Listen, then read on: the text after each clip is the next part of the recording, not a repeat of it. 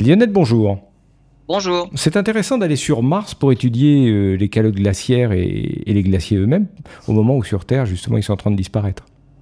Et eh oui, et à partir des images des sondes en orbite autour de la planète Mars, on peut aisément se convaincre que l'eau a coulé par le passé sur la surface de la planète rouge.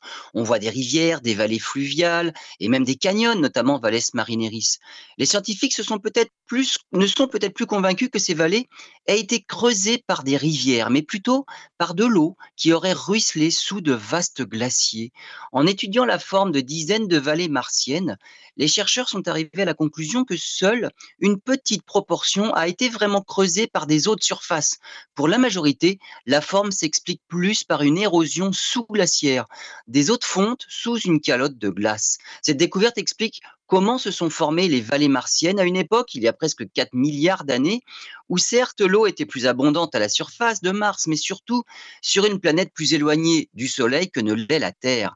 Même à cette époque, le climat martien est beaucoup plus froid que ce qu'en a connu la Terre. Cette calotte glaciaire aurait d'ailleurs peut-être permis d'offrir de meilleures conditions pour que la vie se développe dans ces eaux sous-glaciaires protégées du rayonnement solaire.